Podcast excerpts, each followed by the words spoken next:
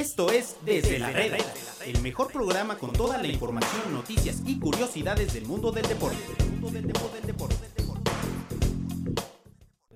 Bienvenidos amigos a Desde la Reda en un episodio muy especial. Hoy, 25 de febrero ya, después del Día de la Bandera, con la mejor mesa, con la mejor información. Primero presentar a mi compañero y amigo eh, Juan Martín Montes Esati. ¿Cómo estás, Juan Martín? Bien, muy bien, Omarcito. Este, estrenando conductor, ¿no? Este día. ¿Quién sabe qué le mandaste a hacer a Alfredo Saga que no anda Nada, por aquí? amigo. Pues, ya, sabes, ya ves. También está bien, Omarcito. Que, que- que, por cierto, eh, vale la pena eh, describir su atuendo de hoy. Nada más le faltó la marimba con su guayabera, pero, pero Aquí, aquí, no, atuendo de lujo. aquí no sabemos de moda ni, ni, ni de... Se ve, se ve. ni de la moda de las diferentes regiones, pero también nos acompaña nuestro amigo Arthur, e invitado especial. Así es, hola a todos, un gusto como siempre estar nuevamente y compartir la mesa aquí con ustedes.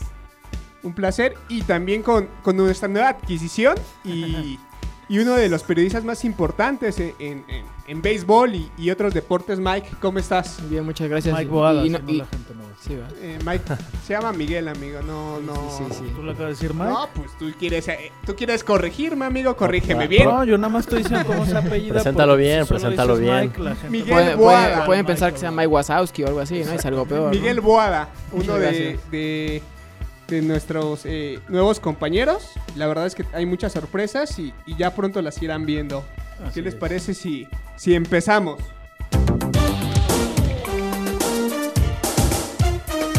¿Y qué les parece si empezamos por, por esta jornada que empezó en, en el puerto? Yo vengo por eso eh, Ah, disfrazado razón, de, habitante De veracruzano.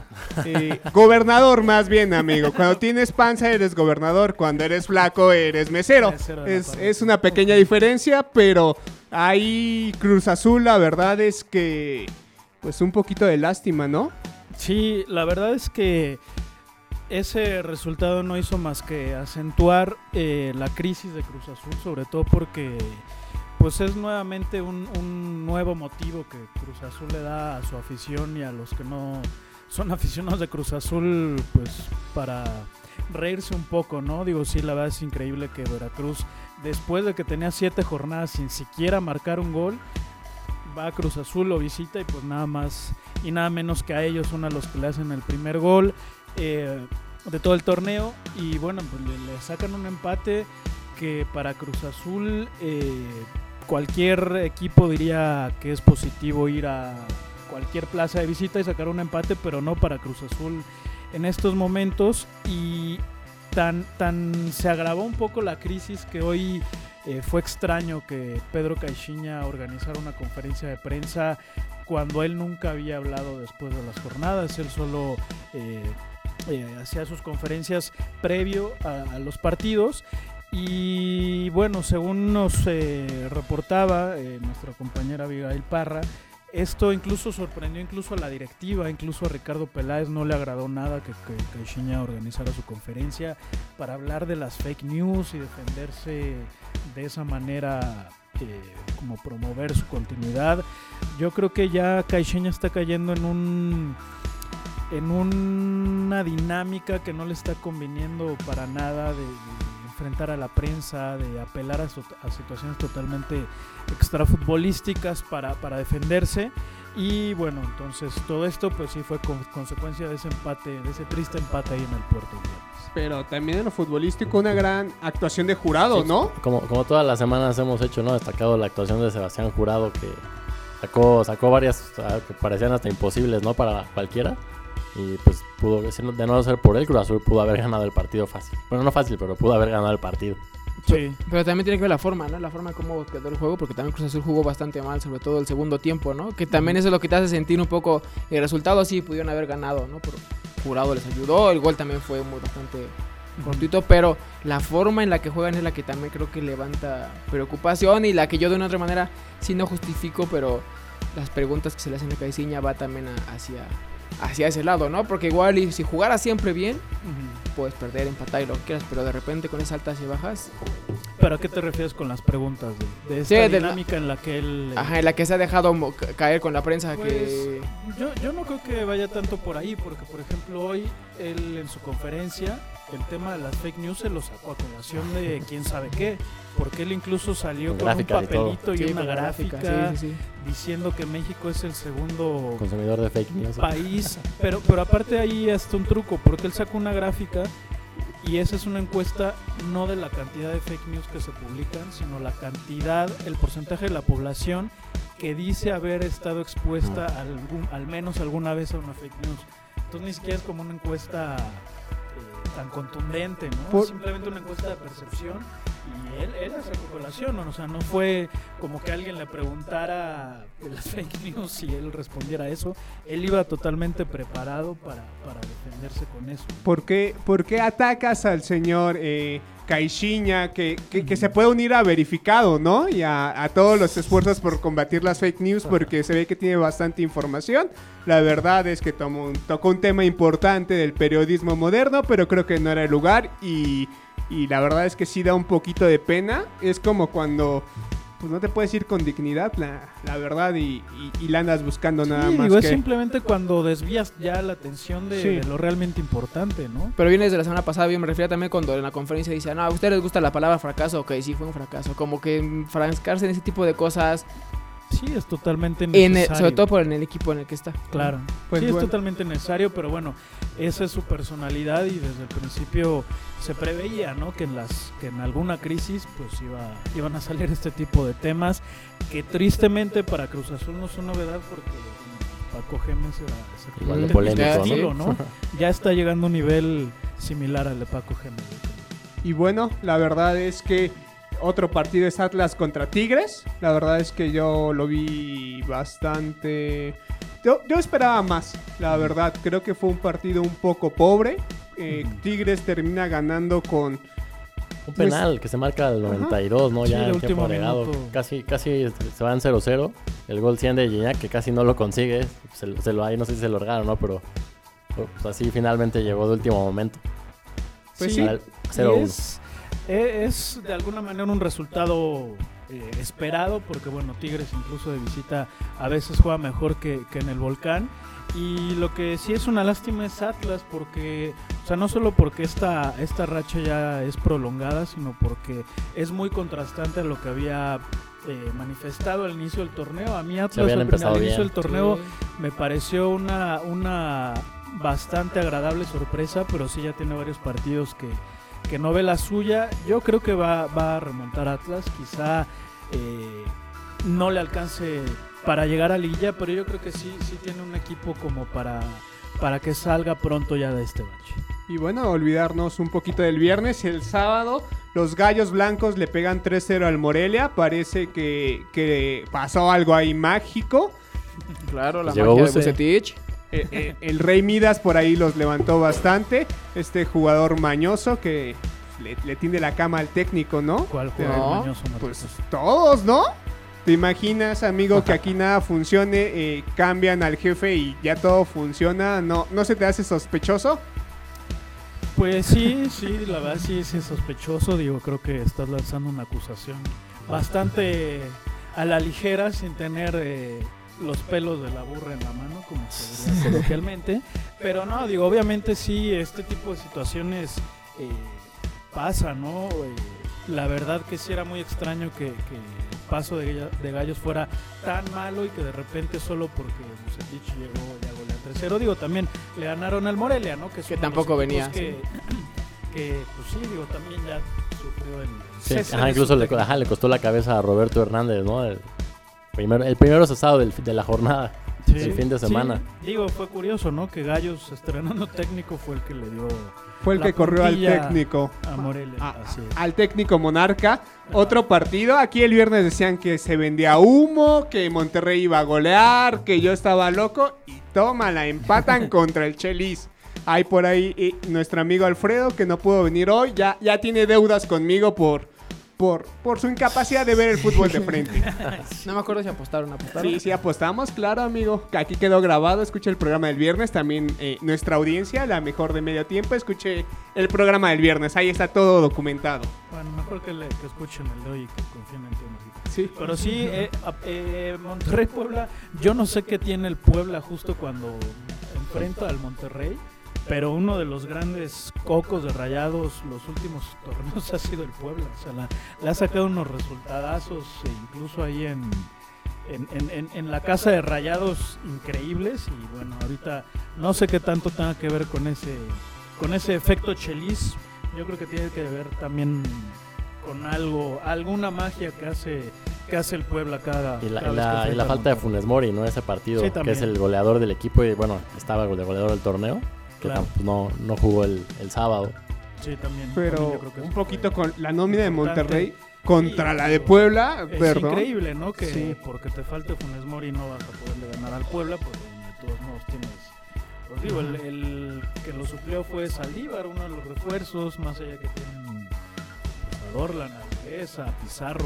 ¿no? Cualquiera Que de la La banca, ausencia de Funes Mori no puede ser pretexto para empatar en casa cualquiera de la banca de Monterrey puede ser estrella en Puebla. Sí, Fácil, así. Pero Sí, sí, continúan Sin, sin perder todavía en el torneo, ¿eh? Rayado. Sí. Siguen- Ay, es el único que sigue Lo, man- invicto. lo mantienen. Ahora está en segundo lugar porque lo- eh, Tigres lo, lo rebasó. La verdad es que es como en la escuela, ¿no? Los chiquitos van hasta el frente en esta, en esta jornada, en este torneo, pero pues ahí va. Y, y yo veo a mi amigo Arthur muy feliz por, por el 3-0 del América contra los Lobos. Ah, ¿le vas a la América? Pues sí, cómo no. No Ah, muchos en esta mesa son aficionados al América. Nada puede Yo ser soy- perfecto en Yo soy esta vida. aficionado al fútbol. No, o sea, Pero- no, yo no, ¿eh? Yo no. Ni yo. Bueno, no, de los que, de los que regularmente Bueno, vienen a esta mesa. Eso, Ah, eso me ok, refería, eso me refería. Pero sí, no, bueno fue pues, el- ahora sí, el- la presentación oficial de Nico Castillo en el Azteca. Se estrenó con un doblete después de que falló una, una grosera. Creo que hasta yo Sí. la metía esa con los Sí, ojos no, cerrados. sí, cualquiera. Hasta el Lamptos aquí, el equipo de, de medio tiempo. No sé. ahí sí. Eh, bueno, Pero, pero, pero no creen que este era el, el, digamos, el debut ideal de Nico, que no debieron meterlo contra Pumas. Este era un partido en, en el papel bastante sencillo, donde se podía lucir, eh, entrar con la afición, para que exponerlo a, a que jugara contra Pumas cuando físicamente no andaba bien.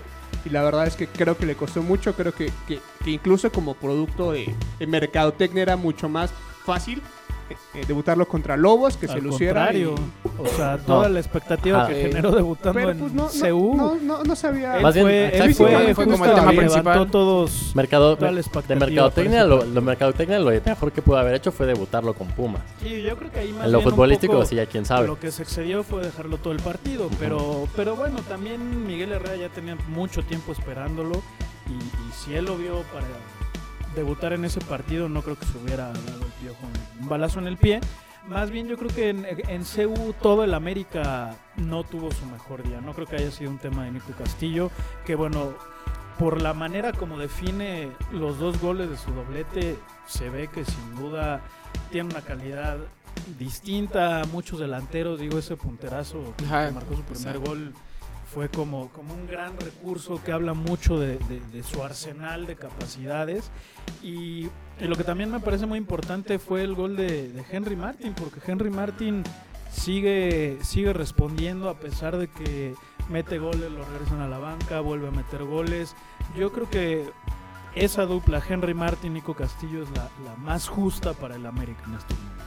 Sí, vuelve a entrar y vuelve a hacer eh, de, de las suyas. Y sí, Nico trae el timing, ¿no? Trae el timing ahí de, Sí. de que está con el olfato goleador. Digo, fuera esa que. ¿no? Sí, no, la- que sí fue bastarrera la expresión Yo de. creo que pero en general. ahí pagó toda la falta de ritmo que tuvo en Europa y ya después se compensó Se con ese con Sí, ese sí. doblete y curioso no también que la afición del América lo haya abucheado tan pronto digo sí esa falla pues fue como dice Arthur grosera pero pues muy pronto Incluso para, para festejar el segundo gol hace como una, como una señal de como que se estaba Sí, estaba limpiando, limpiando. toda la malaria. sí. Pues Sí, bueno, no, pues es que sí, tanto después de. Juan Martín defendiendo al piojo como lo hace su jefe Funk, igualitos, Oh. ya, ya vi de dónde viene la escuela. Ya te habías Eh, tardado con los trancazos, Omar. Otro partido, de hecho a mí me gustó mucho, yo creo que fue el partido de la jornada, o sea, ¿qué opinan ustedes? El Cholos Necaxa, por ahí el Cholos ganando 2 a 1, un golazazo de, de, de Brian Fernández. Brian La verdad es que a mí me agrada Que se mucho coloca porque- ya como líder de goleo. Sí, la verdad es que es un gran jugador, una gran contratación de, de Necaxa y lo está haciendo bastante bien. Necaxa que a pesar de, de que perdió y el pasado igual, se ha visto muy bien y yo creo que es un equipo bastante sólido. Pero este pues, lo dejó ir, ¿no? O sea, creo que lo tenía bastante bien. pues, bueno, bueno, igual y tuvieron por ahí mala suerte en algunos tiros, que un, un travesaño por ahí que iba a ser un golazo. Y al final les acabaron dando la vuelta casi, bueno, al final.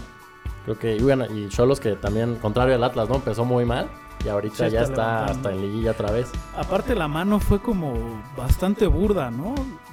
Por lo, por lo que alcancé a ver en la en las imágenes, digo, no es una toma tan clara, pero sí parece una mano totalmente burda que, que le quita, más bien como que detiene un buen paso de, de Necaxa y como decían de Brian Fernández que yo creo que hasta ahorita ha sido la, la revelación del torneo. Digo, sí tuvo un destellos, creo que tuvo un buen torneo el pasado, pero ahorita pues ya está pesando al nivel de, de lo que pesa Funes Mori con Rayados, al nivel de lo que pesa Guiñac con Tigres.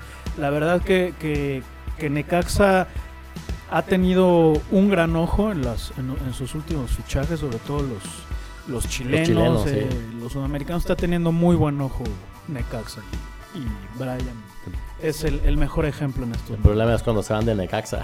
Sí, que les duran muy poco, ¿no? Que, que yo creo que también es parte de, de su Sí, de, de estrategia. su modelo o de negocio, ¿no? También traerlos así. Contratar, eh, tener ese, ese ojo clínico que les reditúa en un año y al siguiente pues ya venderlo. ¿no? Primero que les reditúen en el fútbol y luego en, la- en el bolsillo. Sí, digo, lo triste, pues ahí sí Para es la para la afición. afición de Necaxa que pues tiene, tiene que, Que estar las- la ilusionas, claro. consentidos pues casi cada año. Y de todos modos, están a solo tres puntos del cuarto lugar, ¿eh? Que es Chivas. O sea, a pesar de esto, están para meterse a la pelea, pero sin, sin problema, ¿eh? Con Sí, todo y yo todo. Creo que, yo creo que Necaxa puede ser el, el gallos del torneo Traen- pasado. bueno, está el partido pendiente, ¿no? Todavía. Ah, claro, y falta contra el América. que no América, sabemos, nadie sabe qué va a pasar. Además de todo. Pues ¿Qué- ya, ya, ya que Mike tocó el tema de Chivas, ¿qué le pasó al Chivería en la Bella Irosa? Yo ya los veía eh, que, que- que casi casi sentían que levantaban la, la copa eh, con, con, aquel- con el triunfo contra el Atlas y ¡zas! que me los... Se eh, las regresa. regresan a la realidad, un 3 a 1. La verdad es que no es nuevo. A Chivas siempre le ha, le ha costado muchísimo Pachuca. De hecho, hay, Pachuca tiene la mayor parte de los triunfos y por mucho, un buen porcentaje. A ver, Entonces, a ver, ¿cuánto, en la- saca, saca el dato, digo, no seas No. tan, vago y tan ambiguo en tus datos. hasta parezco eh, el editor de medio tiempo.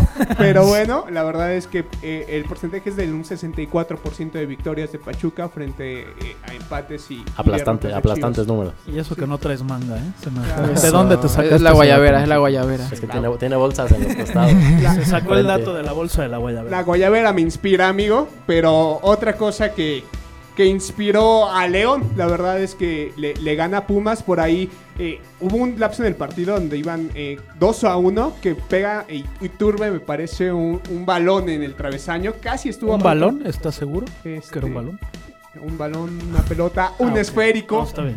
Eh, en el travesaño. La verdad es que estuvo a casi nada eh, Pumas de empatar, pero después se viene un contragolpe de, de un hombre que parecía que traía una media en la cabeza. Se estaba peinado bastante raro, pero, pero la fiera la verdad es que se ve indomable este, este semestre. Sí. Y curioso, digo, los últimos dos resultados de los que acabam- acabamos de hablar. O sea, como Chivas, después de tener un triunfo tan importante como en el clásico tapatío contra el Atlas, va a Ch- a Pachuca y pierde 3-1, ¿no? Lo mismo con Pumas, ¿no? Después de ganarle al América, recibe a León y pierde también este 3-1. Uno pensaría que los triunfos que estos dos equipos tuvieron una jornada atrás los iban a inspirar, los iban a sentar, los iban a consolidar, pero pues todo lo contrario. Volvieron a su realidad. No sé, y sobre todo Pumas, que de León falló un penalti, ¿no? Y- Ya se el lujo yo el cambio de, de fallar un penal, que también que lo cobró muy feo. Sí, sí, sí, no, y se tardó mil años en, en pegarle y todo, pero sí fue ese, ese cambio de Pumas, después de eso de local a las 12 del día, que bueno, no hizo tanto sol. Viene León, es el momento de que le- Marioni, ¿no? Levante al equipo y Pero hasta ahí llegó el... Este fue el primer partido ya que perdió Marioni. en seis, en seis juegos, ¿no? En seis juegos una derrota, creo. Y como todos los caminos siempre llevan a Cruz Azul, pues hay que, hay que mencionar, ¿no? Justo gran parte de este buen momento de León tiene que ver con, con Ángel Mena, un jugador que pues simplemente no, no sé si le pesó mucho la playera de Cruz Azul o no recibió la, la confianza suficiente o quizá pues es también el tipo de jugadores que, que necesitan estar en un club donde, Con menos donde los presión, Con menos ¿no? jugadores presión. sean, sean menos intensos, ¿no? Pero, pero ahorita gran parte de este, de este buen momento de Leones de Ángel Mena y curiosamente también de, De de. JJ Macías, ¿no? O sea, Que no tenía que haberlo expulsado, ¿eh? Dos jugadores que, que, pues que de alguna manera los desecharon en sus anteriores clubes y aquí están encontrando, pues ahora sí que, que su hábitat. ¿no? Sí, y no, no tiene que haber sido expulsión, insisto, esa de... Sí lo pisó, sí, sí pisó, pero se ve como estaba mirando hacia otro lado y no fue su intención. Sí le dolió al jugador de Pumas, pero no... Todavía la revisó en el bar y, ¿no? y regresó y le dijo amarilla, no roja, sí, pero... Habrá que ver si hay, hay una apelación. Pues, pues bueno, ¿qué les pareció? Hace un corte y, y- Bueno, después del faltó, corte Marcito. terminamos eh, la jornada porque Ah, ah, en ese partido Algo importante, eh, creo, ¿no? pasó algo importante. Bueno, hoy pasó algo importante derivado de ese partido. Entonces, va- vamos a un corte y, y volvemos. Qué misterioso, Marcito.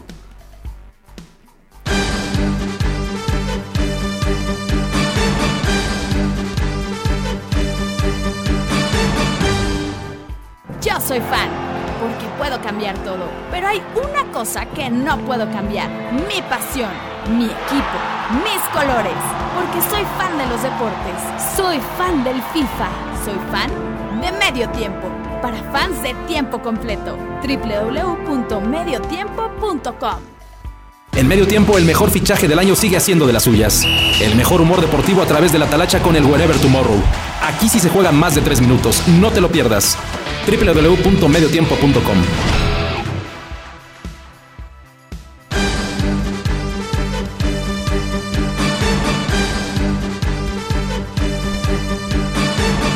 Y bueno, regresamos amigos a, a Desde la Reda con, con un resultado de, de Toluca que la verdad se veía un poco venir. Toluca no estaba haciéndolo eh, nada bien, pero, pero nos lo sacudieron bastante feo. Sí, digo, tristemente eh, Cristante ya fue cesado de, de la dirección técnica de- del Toluca. Digo tristemente porque creo que si había habido algún equipo con, con regularidad los últimos años, incluso de, pues desde Cardoso, había sido el Toluca. ¿no? Es, es difícil ver que, que Toluca despida un técnico a medio torneo. Pero yo creo que también tuvo que ver mucho el tema ya de, de- de la disciplina. Sí. O sea, este Cristante, partido lo vi en la banca. Cristante lo expulsaba en un partido sí, otro no. Y a lo mejor él tiene sus argumentos, ¿no? De sentirse perseguido por los árbitros. Digo, lo que sí es un hecho es que luego los árbitros sí se, se ensañan, por decirlo de alguna manera, con alguien. Eh, no es como que ya salgan con la consigna de expulsar, pero siempre entre los árbitros existen como esos consensos de decir, pues ya sabemos que Zambuesa es un jugador conflictivo, que Cristante es un jugador conflictivo, y los árbitros no tardan mucho en, expulsar ese tipo de, personajes. Yo creo que con Cristante ya pasaba eso. Y por más que él decía que, que trataba de ser eh, tolerante y prudente, pues al final tantas ausencias yo creo que sí fueron un factor para que la directiva pues finalmente le diera las gracias. Sí, sobre todo porque invirtieron mucho en los refuerzos, o sea, trajeron a varios refuerzos que sonaban. Parecía que Toluca había armado un trabuco. Yo llevo Sí. toda la temporada diciendo la gran mentira que es Toluca porque no, no se ven, o sea, Gigliotti, Pardo que se lesionó ahora en Kansas. de la manera más de, ajá, algo más, algo muy raro. Pero espérate, Y- a lo mejor con el nuevo técnico el próximo fin de semana ya golean. Ah, eh, esa- Así como es- pasó con Esa es Querétaro. la tendencia que vemos aquí en la Liga MX, ¿no? Técnico que está llegando a esta jornada. eh, pues, consigue un triunfo, o, bueno, por lo menos no pierde con el equipo, ¿no? Con- en su primer partido. Y además, pues duro para la afición, ¿no? Porque Cristante, pues, como quiera, es un ídolo, ¿no? Es un, Sí, es sí, un sí. estandarte en ese equipo. Como Ganó- Cardoso, ganó ¿no? todo, sí. Pues, en la misma época en la que Toluca ganaba todo, el- bueno, que fue Sí. una época dorada del, del Club Sí, no, no sé si, es a, si a la altura de Cardoso, pero sí está muy cerca de, Sí. de tener ese significado cristante para, para la afición de Toluca. Y digo, nada más para, para acotar ahorita que mencionábamos lo de Pardo, pues eso sí ya es como el colmo de males, ¿no? Que, que uno de tus refuerzos se fracture porque iba Sí. en el túnel en Kansas City Mm, hacia el y le cayó la y barda. la que quería autógrafos se cae la, el barandal El y le cae en el pie el barandal es Y como le, y ya le el fractura el colmo- dedo chiquito. el colmo de males, ¿no? Que, que que también, eh, hablando un poco de este tema de los refuerzos, yo creo que eh, tiene que ver con la adaptación. Este, Maidana llegó y su primer partido tuvo un error bastante burdo.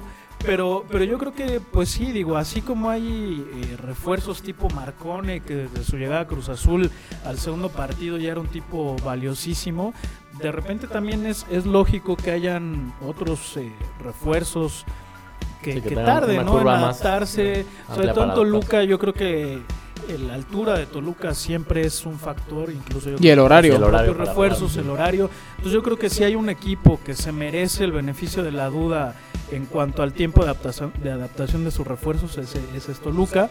Pero yo creo que ahorita ya fue como la, la suma de muchos factores. ¿no? ¿Y quién suena, Chalma? ¿Quién, quién va a llegar al banquillo? Chepo.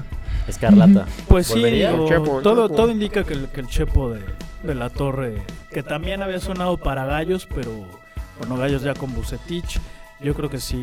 Aunque bueno, también dicen, eh, o se rumora, se especula, que el Chepo incluso suena también para, para, Para- Cruz Azul. Otro de los que suenan también para, para Cruz Azul es Siboldi. Eh, no, no ya para ahorita, pero, pero sí es uno de los de las especulaciones, ¿no? Que, que si Caixinha eh, le va mal, lo más seguro es que lo aguanten al final del torneo, pero quizá para el próximo torneo pudiera ser este Ok. Siboldi, que, que más allá de que está teniendo un torneo para el olvido con el Veracruz, creo que ahí el tema es el Veracruz y no Siboldi. Claro. Y sobre todo porque Siboldi tiene un, un pasado con Cruz Azul. no Lo que hizo con Santos. campeón, Ya ganó con Santos, claro. campeón. Yo creo que dentro de ese, ese panorama un poco a mediano plazo es lógico que, que Siboldi aparezca ahí en la, en la baraja de Cruz Azul. Y, y bueno, ya veremos. Yo creo que sí, para Toluca el Chepo es el, el indicado. ¿no? ¿Y sabes por qué puede ganar? Van contra Veracruz. El Entonces, Toluca. el Toluca el fin de semana en casa. Entonces, No, digo, pues ya- ah, digamos que esa Ya si- goleada que Ya si no decíamos. ganan ese partido. eh, oye, de local contra Veracruz, que mejor forma de debutar, ¿no? sí. Digo ahí, triste, triste Digo- un poco más para Cristante, ¿no? Porque si hubiera aguantado una sola jornada más, quizá le ganas al Pero si, si no, pues si, ahí- si no hubieras. Que si- como que regresa hasta la clase de la directiva todavía. Sí, sí, sí. Pero bueno, ese, esa, esa derrota en Santos y sobre todo la forma como el como último perdieron, gol, ya Tala- Tabale- pues sí, ya- Talavera también. ya no había mucho por Sí, donde hacerse y, y les encargo, ¿no? Que despierten a Marcito. Sí, perdón. Omar, perdón, Yo, los escucho, yo, yo, Ah, yo aprendo escuchando al prójimo, no, no tengo la soberbia de solo eh, eh, asumir la palabra, No, pero también hay que... pero la comentar verdad es que repente. a mí sí me entristece lo de Cristante, creo que es un técnico, si bien muy pasional, eh, de momento no le ayudaba nada al hígado, sí era un técnico que mostraba buenas virtudes, mostraba ahí un poquito de... Sus equipos, a diferencia de él, sí se veían disciplinados, se veía que, te- que- que Bueno, tenían, eh, buen estilo Las de virtudes malas no existen. Sí, bueno, eh, sus equipos se veían eh, disciplinados, se veían eh, bien, pero bueno, a, ver qué, le depara a Cristante que se formó co- con, con el equipo que nació para ser grande. Entonces, eh, pues veremos que a ver qué le pasa a Cristante. La verdad es que creo que, que este torneo ya, ya, ya es el de la Reina Roja, ¿no? A ver qué técnico eh, le cortan la cabeza cada jornada, porque yo, yo, yo sigo esperando la de Caixinha, porque no veo para cuándo. eh, Yo dudo, Tranquilo, ¿eh? Yo tranquilo, dudo. sí, yo también no creo. no, la verdad. Sobre todo porque el estilo de la directiva de Cruz Azul no es cortar técnicos en medio torneo. ¿eh? Pero, pero la verdad es que yo, yo pensaba que, que sería muy visceral también cortarlo, pero co- como vi el partido contra Cruz Azul dije, Dios mío, yo voy a, yo presento un símil de, de algo que hubiera hecho en medio tiempo, me corren. La verdad es que sí lo vi bastante triste. No, pero es que Caixinha tiene también eh, a- abogando un poco por él el tema de los refuerzos. Digo, Marcones se le fue. Eustaquio se rompe estuvo un luego, buen rato sí. lesionado. Eustaquio, digo, también es increíble que llegue y luego, el primer al partido. primer partido, a los pocos minutos se te rompe. Este, incluso yo creo que la planeación también tiene que ver, y ahí es un tema así de Caixinha, pero yo diría que también de Peláez. O sea, el torneo pasado, Caraglio y Méndez no fueron pues para nada garantía ni los artífices por los que Cruzul llegó a la final y fue lo único que dejaron eh, o sea que lo, lo único que no tocaron la delantera y está claro que la peor este línea de Cruz Azul es la delantera entonces ahí yo creo que también eh, Peláez tiene un grado de responsabilidad y eso va a provocar que al menos eh, Billy Álvarez tenga la paciencia suficiente como para que Caixinha llegue al final. Sobre todo que Peláez tiene esa parte, él fue jugador, tiene ese, ese, ese feeling de precisamente ver eso, ¿no? Si lo cortas ahorita, ¿de qué te va a servir, no? ¿Qué tanto puedes avanzar si traes a alguien nuevo de la nada con las lesiones? Sí. ¿No? Sí, te digo, eso es el estilo de Cruz Azul. Cruz Azul casi, por muy mal que vaya, eh, recuerdo que una de las pocas veces que cortaron un técnico antes de, del final fue creo que ya en la jornada 16 y creo que fue Benjamín Galindo cuando eran sotaneros ya por un tema como de liberar presión, pero pues ya ni siquiera era como para, para hacer algo nuevo. Yo, yo sí creo que Caixinha terminó el torneo. Pues bueno, aquí, aquí justificando las malas decisiones y acciones de los equipos, pues, pues nos despedimos, ya, ya, ya hay que irnos. ¿Ya tan rápido? No, pues cuál rápido, amigo, pues diste cátedra como de dos horas de, de tus conceptos futbolísticos. Entre Cruz Azul, América Uh, y los técnicos Y cesados. Mike no habló nada de béisbol. es que Mike siempre, siempre se cotiza, amigo. Tú, tú no lo conoces. No, pero yo le preguntaba, digo, si nos das tiempo, Ah, Marcito, claro, nada más. claro. Ahorita que ya se acerca el inicio de grandes ligas, estamos hablando de lo de ¿Cuál, ¿Qué otro eh, bombazo? Harper? Harper es, el, Harper es el que, el que el que sigue y ya hay rumores de que ayer se juntaron con eh, Harper con la directiva de los Dodgers en Las Vegas. Ayer tuvieron una reunión, entonces a lo mejor por ahí llega el bombazo. Los Dodgers que sí necesitan. Bueno, han han- ya han llegado a la Serie Mundial, cuatro años más con ah, Roberts, que a mí sí me hace muy raro, pero bueno, entiendo porque no han tenido el equipo como campeón. No de las grandes ligas, pero sí campeón de la nacional. Pero Harper es el siguiente pez grande. Y Dodgers es el que hasta ahorita parece que tiene la delantera. Y a lo mejor en cualquier momento nos llega esa noticia. Pues ojalá, porque si, si yo no tengo eh, tanto reparo en decir a quién le voy o no le voy en el fútbol, en el béisbol de ligas mayores, sí no dudo en decir que soy Dodger. Ah, eres Dodger, mira, Sí. tendrías a. Te, desis- te deshiciste de Manny. Machado. Afortunadamente ya no lo tienes en tu roster. Lo hubiera, movimiento. lo hubiera Sí. visto aquí en la redacción eh, eh, esa serie mundial. Inconsolable. Pues las últimas dos, tristemente van dos años que...